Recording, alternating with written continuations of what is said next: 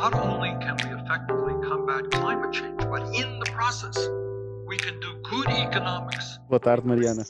Como estamos? Boa tarde, Rui. Estamos bem, e tu?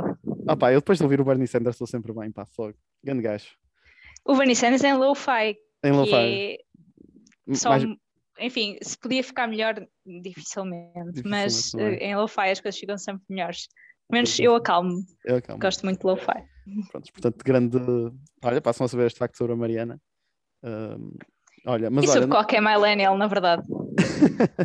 é tipo um fenómeno, não sei se, se é só, não é, não é definitivamente só comigo. queres isto já é fazer tipo a, a tua recomendação da semana e dizer qual é que é a playlist de, de lo-fi que ouves?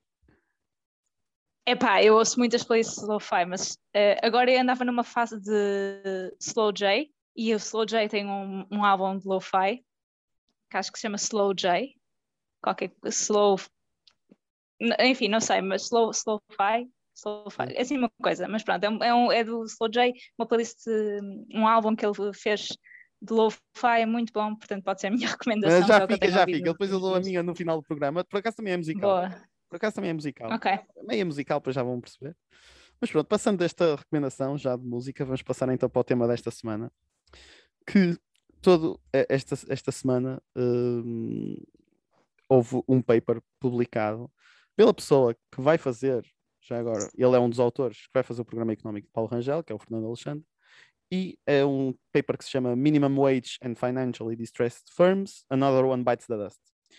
E basicamente este paper é sobre quê? É sobre o salário mínimo, que é o tema que está em voga em Portugal, e sobre o, se- possíveis medidas que podem ser feitas para melhorar o estado da economia portuguesa e o impacto do salário mínimo na economia.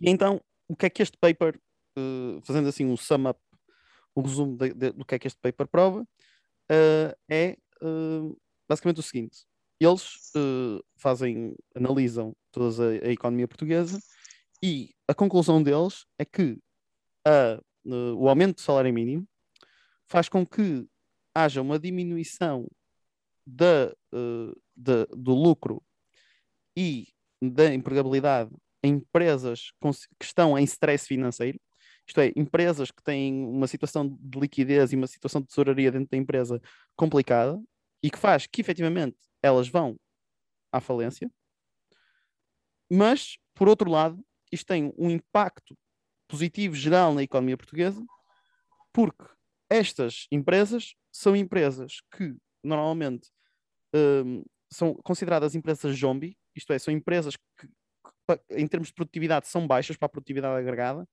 e que, consequentemente, existe o chamado cleansing effect, traduzido como efeito de limpeza, o que faz com que a produtividade agregada da economia no geral aumente, porque a subida do salário mínimo tira estas empresas do, da economia. Desde já dizer só outro facto sobre esta, este tipo de empresas.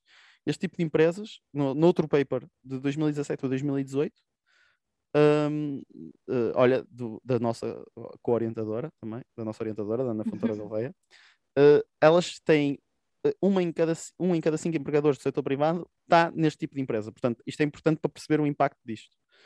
Eh, e isto tudo tem a ver, porque é que eu trago este paper? Porque este paper tem a ver com a própria questão do salário mínimo, porque é uma grande discussão que, se faz e que honestamente acho que se faz de uma maneira errada, porque existe uma concepção neoliberal ou neoclássica em termos de modelos, que uma subida do salário mínimo tem diretamente impacto no emprego, eh, tudo o resto constante, e a questão é que é mesmo importante pensar é que os modelos são uma simplificação da realidade e não é bem assim. E portanto, existe toda uma literatura que vem demonstrar efeitos positivos e negativos, mas eu, em primeiro lugar, gostava de saber a tua opinião sobre este efeito de, eh, de efetivamente haver uma prova no, na economia portuguesa da subida do salário mínimo, efetivamente levarem certas empresas à falência, mas ao mesmo tempo as empresas que vão à falência são as empresas piores portuguesas. Sim, as empresas zombie são eh, é, é um é um tipo de empresa muito muito específico porque não se percebe muito bem como é que se mantêm a funcionar, dado que não têm viabilidade financeira, eh, nem não têm produtividade, não dali não sai nada, mas continuam a existir e a prolongar-se eh, a prolongar-se no tempo.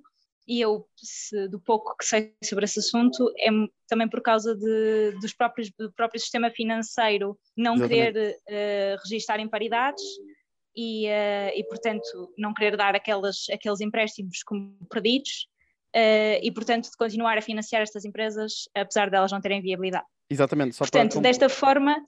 Só para complementar, Sim, é que uh, tens toda a razão, Mariana.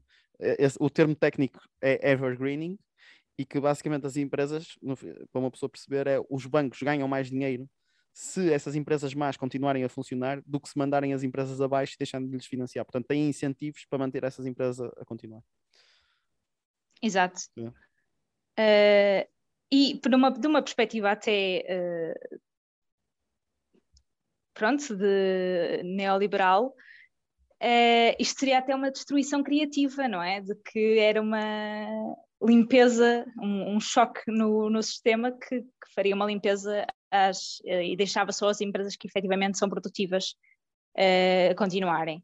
Claro que isto tem um, tem um choque no emprego também, porque são postos de trabalho, e é este o argumento normalmente das entidades patronais na, na negociação do salário mínimo, uhum. que é ou seja, tens o argumento da parte de quem quer aumentar o salário mínimo, uh, depois pronto, depois a discussão com, com, se vale a pena ou não aumentar o salário mínimo uh, na discussão com o salário mediano e com o resto do salário, com o resto da, da distribuição de rendimentos de, de, laborais, isso já é outra discussão, mas uh, pensarmos só no salário mínimo neste momento, uh, uh, o argumento das entidades sindicais que querem aumentar o salário mínimo é estes salários são muito baixos, não, não, não, não chegam para, para acompanhar o custo de vida e, portanto, têm que ser aumentados.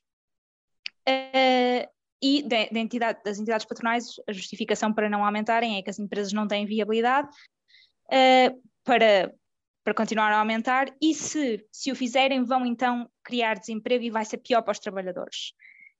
Uh, e lá está, depois tens o argumento de que as empresas que não conseguem pagar adequadamente aos seus trabalhadores, então deviam ou não deviam existir. Uhum. Uh, na minha opinião, não, não é? Acho que uma empresa, lá está, este tipo de empresa zombie, claramente estão, em, estão, em, estão aqui uh, muito, tem, está muito ligado ao sistema financeiro e à forma como ele funciona e aos incentivos que existem para que estas empresas continuem a funcionar, que não é produtivo para a economia real, funciona apenas num plano paralelo de financiarização uh, que, não, que depois não é visível na, no dia a dia das pessoas. E, portanto, é repensar porque é que estas empresas se mantêm e como é que podemos fazer para que não haja incentivos da parte do sistema financeiro para que estas empresas se mantenham. Pronto, isto sobre, sobre, sobre não aumentar o salário mínimo porque, porque cria desemprego. Pronto. Um, agora, o problema a seguir, e isso eu acho que é o mais interessante, de, ou pronto, um assunto importante discutirmos, é que em Portugal 25%, mais ou menos 25% das, dos trabalhadores recebe o salário mínimo, o que é um número demasiado grande um, para, para existir. Portanto, o salário mínimo está muito próximo do salário médio uh, no país e, uh, e, portanto, é um país com salários extremamente baixos e que, cujos aumentos de salário mínimo não se estão a refletir no resto da, da distribuição de salários. Uh, o que é que achas disto? Não, eu tenho várias coisas a dizer acerca da, da, tua intervenção. Eu só queria dizer que, em primeiro lugar, eh, este, todo este financiarização de empresa, eh, de, não, financiamento de empresas zombies combate-se com boa supervisão financeira. Isto é, os, os, as entidades supervisoras e reguladoras têm que atuar de uma forma mais forte sobre os bancos para impedir que este tipo de fenómeno e obrigá-los a reconhecer as imparidades e deixarem, porque só dizer, porque se nós estamos a dar, estamos a dar dinheiro a estas empresas, não estamos a dar dinheiro a outras empresas que podem ser produtivas. Portanto, existe aqui um custo de oportunidade muito elevado. Acho que em relação à questão das pessoas irem, serem despedidas também, acho que é por isso que temos de ter um Estado social forte, porque se nós não, uh, é a chamada, existiu uma, uma expressão que é flexi-segurança, que existe um bocado, a ideia que existe um bocado nos países nórdicos, que é, existem muitos incentivos, existem muita flexibilidade no mercado de trabalho, mas ao mesmo tempo existe uma boa rede de apoio por parte do, do governo. Portanto, eu acho que isso seguraria um bocado estas pessoas que estão a ser despedidas caso esse financiamento acabasse. E aqui estávamos a resolver os problemas da produtividade da e, e economia portuguesa. E depois, só dizer em relação a, a complementar também o facto que tu disseste, e, e aqui um gráfico à minha frente, que foi de uma notícia do público, que se nós temos que pensar que em, ser, em 2008 cerca de 5% recebia o salário mínimo. 5% da população portuguesa. E eu penso que em Portugal o salário mínimo em 2008 era cerca de 500 euros por mês. Exatamente, estou aqui a ver à minha frente, era Eu acho. 497. Era 500? 497. Menos, pois, exato. 497. 503 euros. Neste momento, o salário mínimo em 2020 é Já tens ainda 2021, que é 665. 665, exatamente. Ah, portanto, e que vai aumentar agora para 705, não é? É essa a discussão está em cima da mesa, mas eu acho que não está aprovada. Exatamente, portanto, nós temos a ideia que veio de 500, neste momento já subiu quase cerca de 50%, isto é, em cerca de 12 anos. Passou de... E nos, nestes 12 anos esteve sempre a aumentar, menos no período de, acho que se não me engano, Troika. 2012 a 2000. e- Nem foi da Troika, foi no pós-Troika. Quer dizer, a Troika saiu quando? 2013? Sim, sim. 2014? Pronto, foi no último tempo da Troika, de 2012 a 2014, houve uma estagnação do salário mínimo em Portugal, hum, mas de resto ele tem vindo sempre a aumentar. Não, isto é, questão foi a também é geringonça que que tem- aumentou. Não, ele, o salário mínimo já, tinha, já aumentou durante o período do passo escolho também, Ah, ok, eh, ok. exceto este, exceto este período de 2012 para 2014. Ok, ok. Mas a questão também, tanto no, no governo do- da Troika, ou no governo Passos Coelho, ehm, como no governo de- da Geringonça, as atualizações do salário mínimo eh, não compensaram o, o aumento da inflação. eh, portanto, quando Correspondente. tu olhas em termos correspondente, ou seja, quando tu olhas em termos de preços constantes, Sim, preços reais. eh, exato, ou seja, preços reais, ou seja, que têm em conta o aumento do, do custo de vida, eh, o aumento do salário mínimo não foi bastante menor do que, do que o, aumento, o aumento nominal Sim, podemos dizer de, de que salário. houve, um- houve um decréscimo real do salário mínimo durante esse tempo. Sim, houve um empobrecimento de- dos trabalhadores. Sim. Sabes só um pequeno à parte, é que eu acho muito interessante às vezes nós, acho que como economistas temos que, estas terminologias de preços constantes, nominal, de, de tentar destrocá-la para miúdos, porque eu acho que quem não teve, quem não teve formação económica, às vezes, para nós já era complicado quando estávamos nas aulas, mais Sim, sim, ou seja, o conceito, o conceito é, é- é simples, é os preços aumentam e aumentam sempre mais ou menos, bem, agora estamos num período especial em que a inflação está a aumentar um bocadinho mais, mas de resto aumentam mais ou menos eh, menos de 2%, perto dos 2%, menos dos 2% por ano.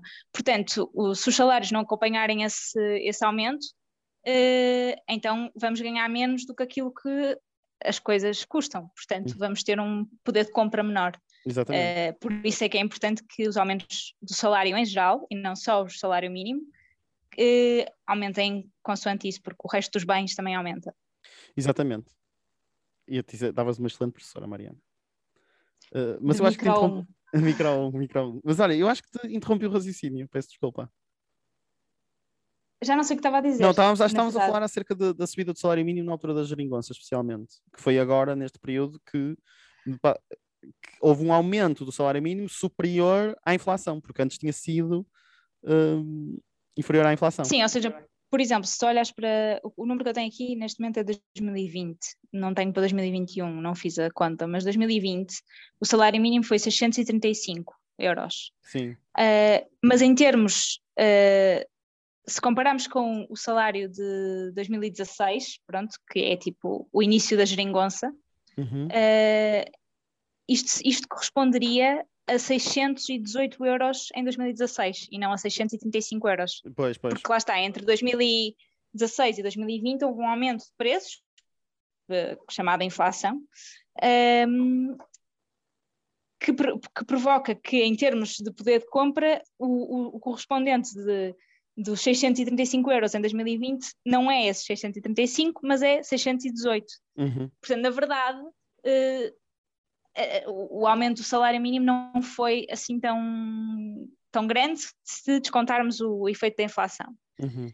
Mas de qualquer forma, hum, estas comparações são importantes com, com os preços que, de que, que efetivamente que tenha em conta os, o preço das coisas, para o preço da comida, o preço dos bens essenciais, etc.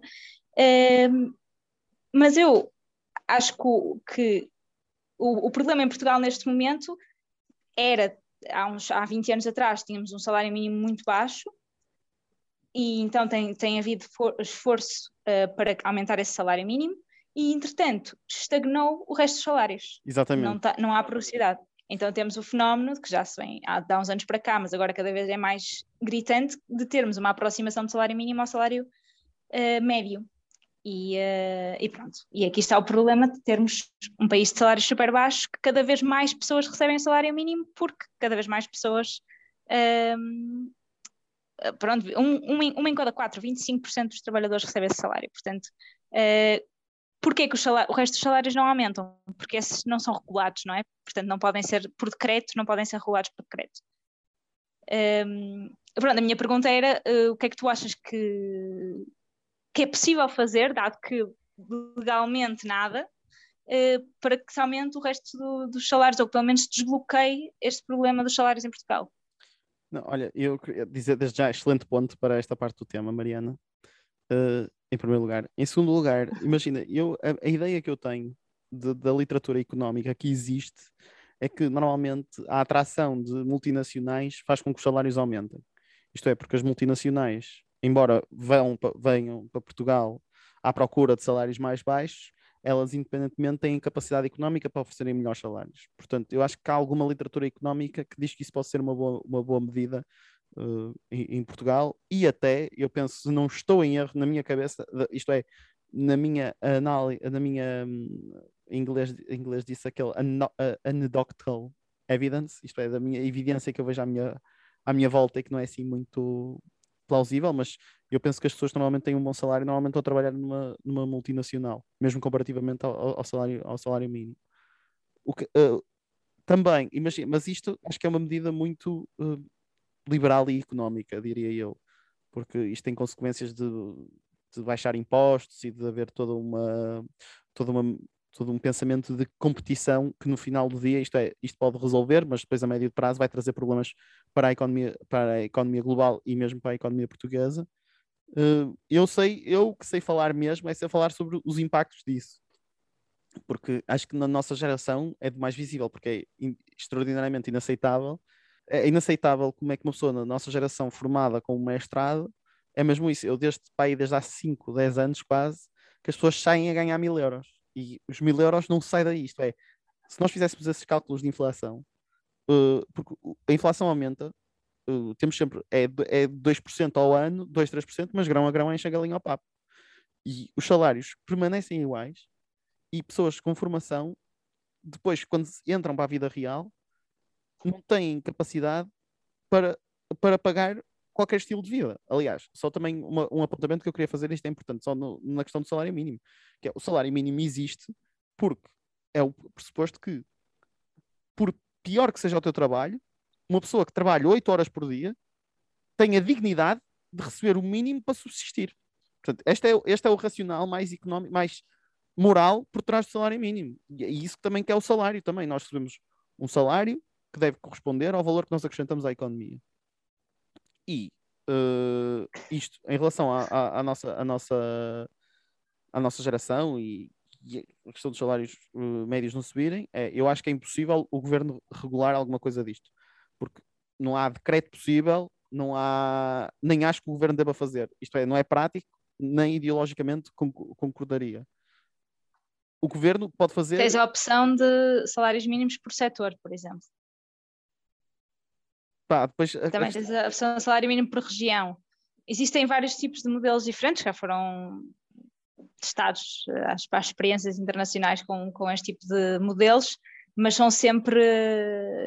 Pá, mas é sempre tricky. Tipo, é já sempre... viste, imagina, é? só a, a, a, aplicabilidade disso, que é, tem um salário mínimo para sapateiro, depois uh, para sapateiro, depois para um peixeiro, para uma loja de supermercados, para serviços, para uma pessoa que é consultora, depois uma pessoa que é consultora de ambiente, uma pessoa que é consultora de uh, química, sei lá. Isto é, a, a plausibilidade disso depois, e depois, mais uma vez, é tu estás a nivelar também o salário mínimo para aquela profissão. E depois, eu aí tenho que concordar que não podemos ter a economia a funcionar numa. Não pode ser um burocrata a ditar quais é que são uh, todos os salários. Acho, acho que o burocrata pode e deve uh, fazer questões como o salário mínimo, porque existem mínimos e, e um burocrata supostamente utilizará a razão e é que está. Com o salário mínimo existe mais razões uh, morais do que necessariamente económicas. Agora, para depois, posteriormente, isso acho que a única maneira que o Estado tem neste momento de fazer é, para mim, a, a minha resposta seria os trabalhadores ganharem algum poder negocial perante os patrões para poderem negociar melhores salários. Porque a questão é, tu dizes, não existe riqueza em Portugal. Pá, eu acho que existe riqueza em Portugal. Acho que existem empresas, basta pensar que nós temos empresas que são super uh, lucrativas e podemos enumerar. É conhecido muito bem também os vários casos, mais há 20 anos, daquelas empresas de Passos de Ferreira, aliás, que era supostamente Passos de Ferreira tinha o maior número de Ferraris por metro quadrado na Europa, ou, e, e, e, essas coisas eu acho que é nós também ganhar algum poder reivindicativo por parte dos trabalhadores, mas também eu acho que não deve ser uma coisa que eu não sei se também é da minha experiência, que estou a ter agora profissional, mas mesmo aqui, sinto isso na Alemanha, é que existe uma maior. Os, os, os patrões sabem que ganham em negociar com os trabalhadores e não existe aquela posição em portuguesa, portuguesa de uh, discriminar os trabalhadores ao máximo, de os deitar para baixo, de, de, de um clima hostil constante em concertação social e, e, também, também confesso que os próprios trabalhadores, eu lembro muito bem do meu tio me contar que o meu tio fez parte de um sindicato e que ele contava muitas vezes que o que interessava para os sindicatos era só aumentar salários e não melhorar a qualidade do trabalho, isto é, uh, melhorar uh, pequenos aspectos da vida dos trabalhadores. Portanto, e eu também culpo muito os sindicatos. Para mim, o sindicato dos professores é uma das maiores vergonhas que existe em Portugal. Portanto, uh, pela maneira... Não existe um sindicato de professores uno, não é? Uno, não, a FENPROF, os sindicatos de professores é que tens imensos. Não, ah, não, mas, a FENPROF, ok. Mas a FENPROF, que é o tá maior bem. deles, o tipo de sindicalismo que o Mário Nogueira, acho que é assim que ele se chama, é um tipo de sindicalismo meramente reivindicativo, sem objetivos. Imagina, existem muitos mais problemas. Um dos problemas dos professores é os salários, ok, tudo bem. Mas existe todo um conjunto de problemas nos professores que ele simplesmente não quer falar. E pronto, e critico também essa parte do, do, do sindicalismo e critico também, claro, uh, uh, não haver a falta, a, falta, a falta de visão que existe para formar gestores. Mas e tu, Mariana, o que é que tu achas? Sim, se me... formar, gestores, formar gestores parece-me sempre uma, parece-me sempre não sei, tenho sempre uma má reação a esse o que é que são, o que é que é um gestor especificamente, qual é, o que é que lá está, o problema, muito do problema da, uhum. da economia portuguesa e das empresas em Portugal é que tu tens um nível de gestão muito, uh, um nível de escolaridade dos gestores muito baixo. A parte uhum. dos gestores de, de, pequenas e médias empresas têm, uh, não têm ensino superior. E, um, e isso reflete-se na qualidade da gestão, reflete-se na qualidade da, da produtividade. E, e, eu acho que eh, também, eh, não sei se é um caso exclusivamente português, certamente não será, mas o, isso que tu disseste de os trabalhadores não, não os trabalhadores devem ser pagos consoante o valor que produzem para a economia, isso é uma relação, uma, uma ligação que não está de todo na, na conversa. Os trabalhadores ganham lá está, esta conversa à, à, volta do salário mínimo também é. Estamos a falar já só do básico, tipo, para as pessoas sobreviverem, não é? Do que é que elas fazem, do que é que, qual é o valor que acrescentam à economia, uh, o que é que aconteceria se, se não existissem estes trabalhadores. Uhum. Isso não é um problema. Uh, e, portanto, por exemplo, na, no setor da hotelaria, que agora estão todos aí a queixar-se, uh, os, os patrões, de que não conseguem contratar pessoal, e eu já fui já, já tive mais do que um restaurante em que me disseram que ah, estamos com falta de pessoal porque ninguém quer ser contratado ou ninguém não, não consigo contratar pessoal. Isto é um fenómeno que não está a acontecer só em Portugal, eh, está a acontecer em muitos países e, e os maiores relatos vêm dos Estados Unidos, em que cada vez menos pessoas querem trabalhar nos setores uh, de, deste tipo de trabalhos super precários e muito ligados ao turismo ou, ou à restauração, uh, porque lá está, porque são, são, são trabalhos mal pagos, e com, uh, com condições miseráveis. terríveis para uh, miseráveis, sim, para, para, para, para, qualquer tipo de vida, mas para uma vida que queira assentar e criar família, muito menos. Um, e, portanto, a partir do momento em que tu tens uma pandemia e que tens um Estado forte que, uh, que aconteceu porque tiveste uma pandemia, não, não por vontade divina de um Estado, do Estado começar a ser forte, mas como houve uma pandemia, foi uma, uma espécie de, tal como quando há uma guerra, de repente há dinheiro. Uhum. Uh, foi mais ou menos o mesmo raciocínio, e então o Estado entrou de forma forte para apoiar uh, os trabalhadores e, e a, a, economia em geral, com, com coisas como o layoff, a extensão de subsídios de desemprego, uh, todo, toda uma rede de apoio social que permitiu a estes trabalhadores pensarem: ok, eu tenho estes apoios sociais, posso pensar em não ter estas condições laborais e isto dá-me tempo e espaço para procurar melhor, melhores trabalhos. Exatamente. Isto, na verdade, é, base, é, é, o raciocínio por trás do subsídio de desemprego, que é tu ficas desempregado e para teres tempo para não, não ter que aceitar qualquer proposta, tens um, o Estado dá-te um subsídio de forma a que tu ganhes algum, alguma vantagem e consigas procurar um emprego que, bom. Uh, mas pronto, portanto, uh, de facto, uh, se o setor da hotelaria e da restauração se queixa de que não consegue contratar pessoas, muito se deve ao tipo de condições de trabalho e aos salários que são pagos nesse setor especificamente. E o problema é que na economia portuguesa tiveste no pós-Troika um crescimento brutal deste tipo de, de, do setor de turismo, foi, foi, basicamente a economia reconstruiu-se à volta do turismo, e então isto gera um problema de emprego, e, pronto, um, um problema de, de produtividade da, da, da, economia, de criação de valor na economia bastante grande. E aí tens uma crise uh, com, com o setor de turismo uh, em, em, em, declínio, e isto vê-se quando analisas, por exemplo, regiões específicas do país, como o, o Algarve, em que, que tens uh, um aumento bastante mais acentuado das inscrições nos centros de emprego, ehm, um, um, um, um aumento maior dos, dos, do número de layoffs também durante a pandemia. Portanto, uh, isto, para além de ser uh, setorial, é também regional. Eu, eu, eu, olha, excelente intervenção mais uma vez, Mariana. Acho, acho que tem, Gosto sempre de, de ouvir. Acho que tens um bom background económico, pá. Mas eu ia te dizer. Uh, não, eu queria dizer. Não, eu tenho um bom. Isto, isto é. Uh, como eu olho para dados. Uh, Exatamente. Nem, não, não estou aqui a citar papers, não é? Tipo, isto é mesmo dados que, os, dados o que existe, o, que, o pouco não. que existe disponível em Portugal. Infelizmente, podia haver muito mais. Não, mas eu acho que em relação a isso, é, é a visão. Vamos cá ver se eu vou também conseguir explicar isto, mas é. A visão que eu acho. Vou se calhar fazer a comparação com a Alemanha. Por exemplo, uma coisa que eu já reparei que na Alemanha existe, não existe comparativamente a Portugal, é não existe restaurantes baratos. Não existe tipo a tasca que nós conhecemos. Uh, e quando eu digo a tasca, isto é, podem existir tascas, não existe aquele tasca que é tipo, existem tascas, mas não é aquele barato e que se come bem, quer dizer, aqui não se come bem em lado nenhum. Mas o que é que eu quero dizer com isto?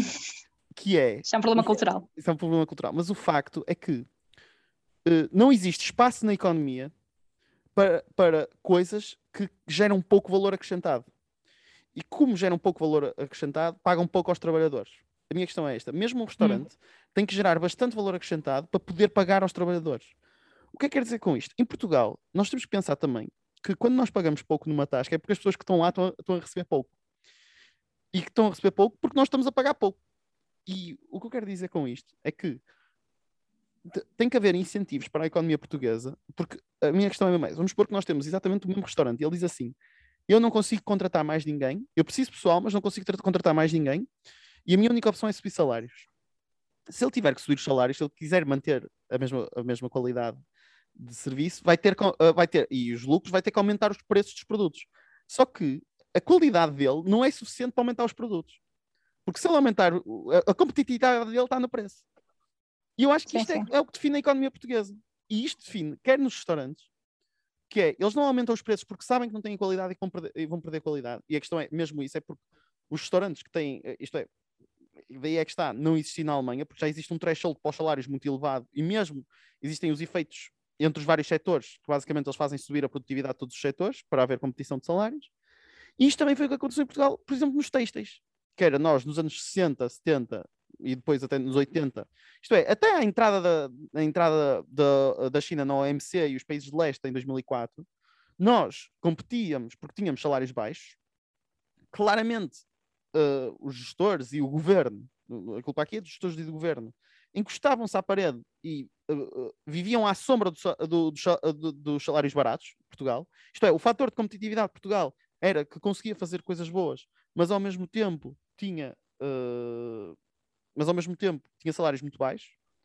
E o que aconteceu foi que vieram países com salários ainda mais baixos que mandaram abaixo uh, a economia portuguesa e, e, e os textos faliram todos por Portugal. A Covilhã, mas a Covilhã foi mais antigamente, mas a Covilhã chegou a ser Manchester, Manchester portuguesa.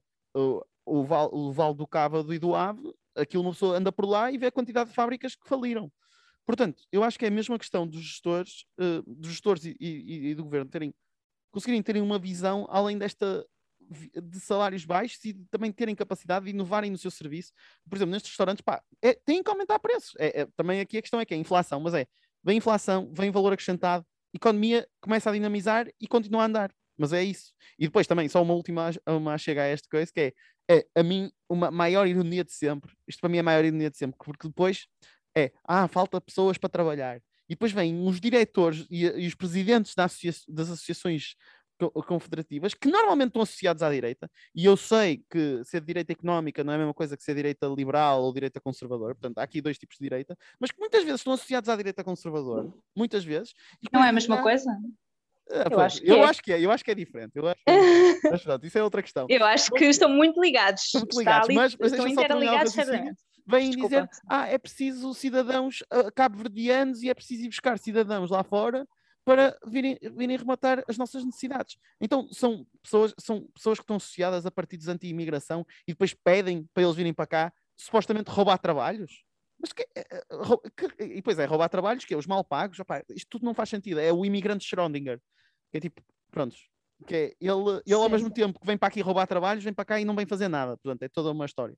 Mas pronto, Mariana, passo-te a palavra certo. até para este seu documentário para rematar aqui o nosso episódio, uh, o nosso tempo, como sempre. Sim, eh, vou, vou rematar com um, um bocado uma nota mais de esperança, que é uh, isto de facto tem, podemos começar a pensar num, num país e em como desenhar políticas que, que efetivamente resolvam este tipo de problemas e outros tantos. Uhum. Um, e quando eu digo país, digo União Europeia como um todo e, e no, no, contexto europeu, uh, numa concertação um bocadinho mais uh, elevada. Um, eu li agora, estou a acabar de ler o livro que já recomendei aqui no podcast, que é o da Mariana Mazzucato, que é sobre economia, economia de missão. Uh, não, não é o dos donuts, é não basicamente é, é, é, sobre missões, ou seja, ela basicamente o que é, aquilo é um tipo um guia para salvar o capitalismo. Pronto, ela tem uma visão um bocadinho diferente da minha, uh, ela acha que, que é o capital, ou seja, ela, ela formula, eu até, até, até gosto da, da, forma como ela vê as coisas, que ela, ela não concorda propriamente com o capitalismo, não concorda certamente com esta versão que existe atualmente, mas uh, o que ela diz é, dentro do que temos, o que é que podemos fazer para melhorar as coisas. Uh, e então, uh, o, a sugestão dela é, uh, ela baseia-se muito no exemplo de, de, levar o homem à Lua, uhum. uh, quando os Estados Unidos decidiram que iam levar um homem à, à Lua em 10 anos e estabeleceram uma missão e um plano concreto com objetivos e com, com um orçamento muito elevado para fazer aquilo acontecer, motivado pela, pela, Guerra, Guerra, Fria com a, com a, com a União Soviética. Um, e uh, o que ela sugere é que para todos os desafios que temos atualmente uh, se faça o mesmo, ou seja, com uh, as alterações climáticas e a, a, transformação para uma economia verde.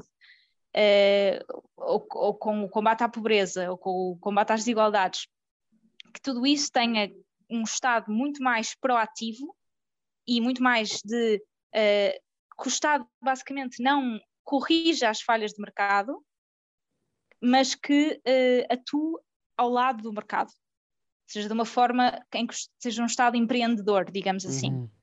E acho que isto é uma visão, de certa forma, interessante, porque nós estamos habituados a ver, uh, tipo, todos concordamos que o mercado tem falhas, mesmo aquelas pessoas que gostam muito do mercado, uh, normalmente o que dizem é que, não, é que a longo prazo não tem falhas, só tem a curto prazo. Pronto, mas uh, a curto prazo todos acho que concordamos que o mercado tem falhas uh, e que, portanto, é preciso um Estado que o, que o regule uh, e que corrija, corrija essas falhas.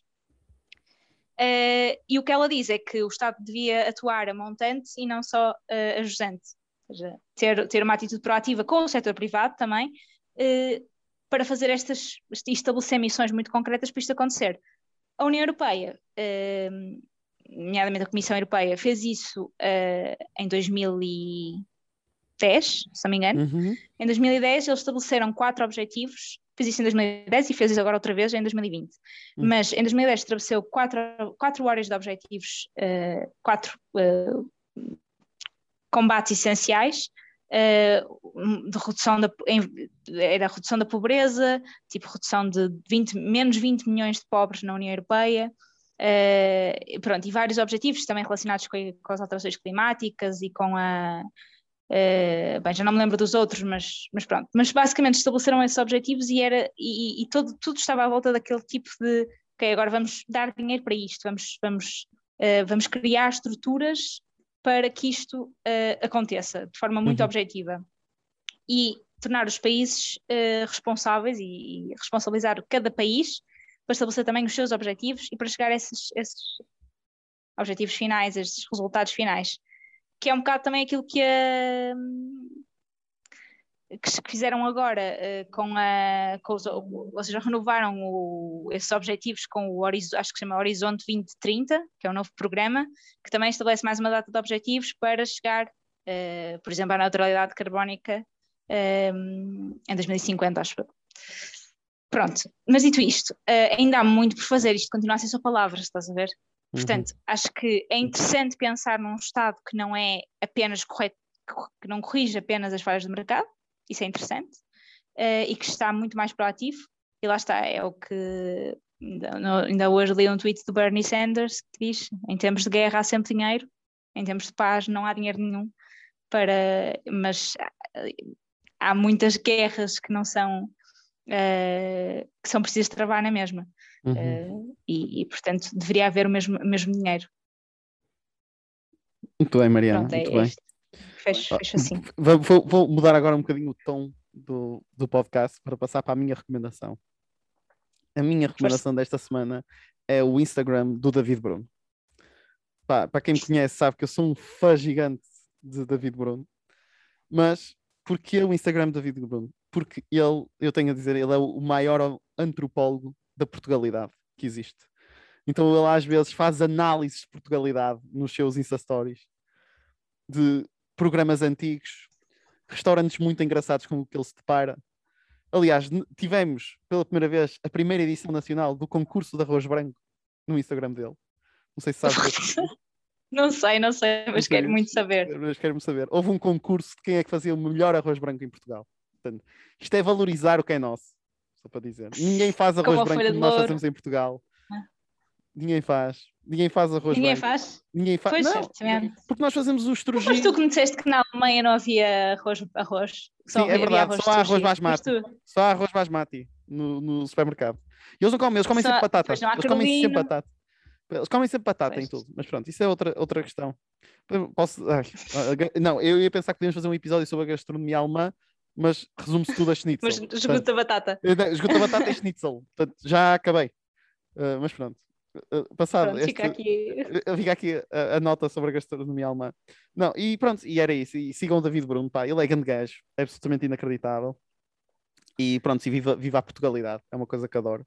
Uh, e pronto, era isto. Portanto, Mariana. agora que és imigrante, valorizas mais a Portugalidade. Agora Sim, é que nós temos coisas, nós mais. temos coisas, pá, nós temos coisas que não se vê mais lado nenhum, pá. É, é só isso. Tipo e... bacalhau. Pá, não vou estar aqui a fazer as minhas saudades, as saudades que eu tenho da comida portuguesa, faz muita falta mesmo.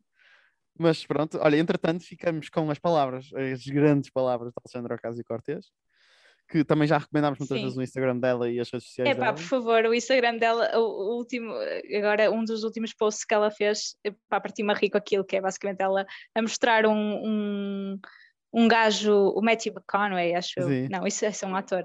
Uh, enfim, um gajo qualquer uh, do Partido Republicano a falar uh, e ela basicamente a filmar a dizer, tipo, nunca vi ninguém com um vocabulário tão limitado a falar durante tanto tempo, e tipo, ela a gozar com ele, e tipo, estão a ver a diversidade, porque estavam tipo imensos homens, tá, era tipo um homem a falar e tipo imensos homens brancos, todos iguais a falarem, mas estão a ver a diversidade, olhem estas cores de gravatas tão diferentes. Um, pronto, basicamente, uh, genial, ela de facto faz, faz aquilo muito bem. Pronto, portanto, recomendamos mais uma vez o Instagram dela. O Instagram dela e fiquem com as palavras dela e até para a semana, Mariana. Até para a semana. Because our priorities have led to an unprecedented amount of income inequality, to millions of people living in poverty, and many more that feel unstable in their economic life.